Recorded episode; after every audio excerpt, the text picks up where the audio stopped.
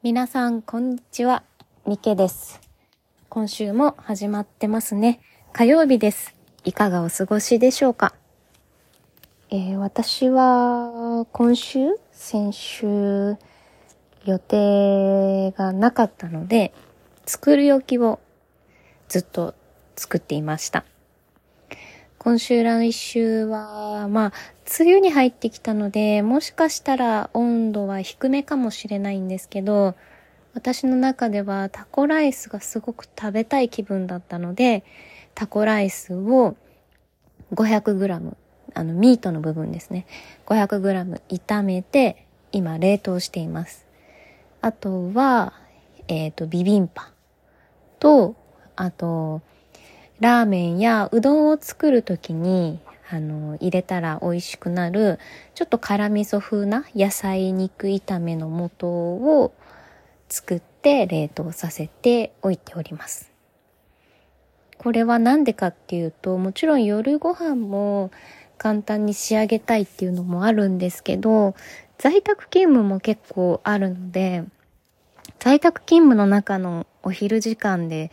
作って食べるっていうのは意外と時間が限られているので、そのために一旦下処理をして置いといております。もうね、食べれるものだったり食べたいものが冷凍庫にあるっていうだけで気持ちも楽になるし、あと夜はね、割とダイエットをし始めているので、朝起きた時お腹が空いていて、お昼はこれを食べようって思えるワクワク感が少しできるのが今のところ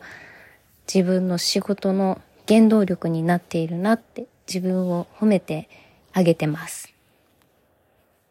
さあもう今週月曜日始まってますが皆さん月曜日ってどうですか？私は嫌いです。月曜日が好きな人って、まあ、月曜日がお休みな人はもちろんね、そうかもしれないんですけど、一般的には学校だったりお仕事が休日明けでスタートする日じゃないですか。なんでやっぱり日曜日の午後にもなると憂鬱な気持ちになってくるかと思うんですけど、私実はその退治の仕方を知っていて、っていうのもまあ、もちろん憂鬱な気持ちもあるし、今週に限っては珍しく3時間ぐらいかな、残業をして、あのー一気に降りかかってきた仕事を終えたっていう月曜日からスタートをしたので、もう本当にこの土日から憂鬱な気分だったんですけど、一つ思い出したことがありまして、NHK の美術、美術チューンという番組で、月曜日モンスターっていう歌をやっているのを思い出したんですね。で、これ、あの、まあ、美術チューンっていう番組は、例えばモナリザだったり、真珠の耳飾りの少女だったり、まあ、あとはロダンの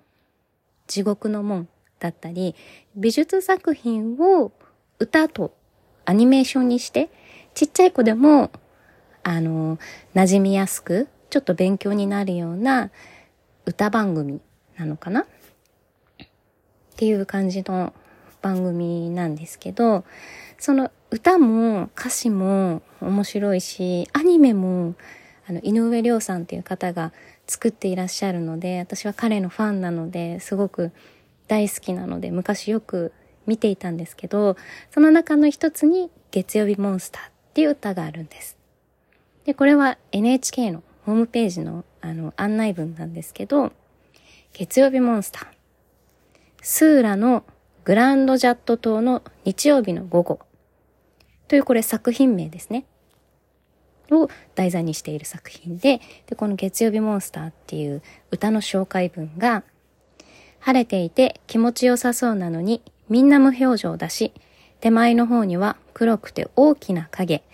もしかすると日曜日午後につきものの、ああ、明日は仕事だという気持ち、イコール月曜日モンスターに心が襲われているのでは？点描画の特徴を絡め、月曜日モンスターを小さな点にして、起きる、着替え、メイク。と一つ一つクリアすれば月曜日も怖くないと歌う OLO 演歌なんですって。OLO 演歌っていうのを調べてみて初めて知ったんですけど、この月曜日を憂鬱な気持ちになってしまう日曜日。そんな時にね、この歌を聴けば月曜日に備えることができちゃうんですよ、実は。で、これはどういう歌かっていうと、あ、どういう歌かっていうか、なぜ月曜日を乗り越えることができるのかっていうと、歌詞にもあるんですけど、まあ、月曜日のことをモンスターに例えていて、でこの可愛い歌詞なんですけど、これがですね、聞いて私知ってる胎児の仕方を月曜を小さく粒に砕いて過ごすの。起きる、ご飯、着替え、メイク、靴を履く。一粒一粒潰せばあんまり怖くない。グランドジャット島は晴天なのに、ざわざわぶつぶつぶ背後に月曜日のモンスター。倒す方法を知れば少し気楽。グランドジャット島の日曜をお楽しみあれ。っていう歌詞になっていて、私この起きる、ご飯、着替え、メイク、靴を履くっていう、一個ずつに焦点を当てること、あの、当ててあげることによって、月曜日の会社に行く、まあ、例えば満員電車だったりとか、あとは会社に着いた後の長い会議だったり、やらないといけない降りかかってくる作業だったり、それにプラスいつもの自分のルーティン作業もあったりして、もう考えるだけで、ああ、もうめんどくさい憂鬱だなってなっちゃうんですけど、そういう先の嫌なことばっかり考えないで、まずは一個ずつ歩くだったり、着替えるだったり、メイクをするだったり、そういったものに焦点を当てていってあげれば、もういつの間にか会社についてるし、会社に着けば、もうやることがどんどんあるのであれば、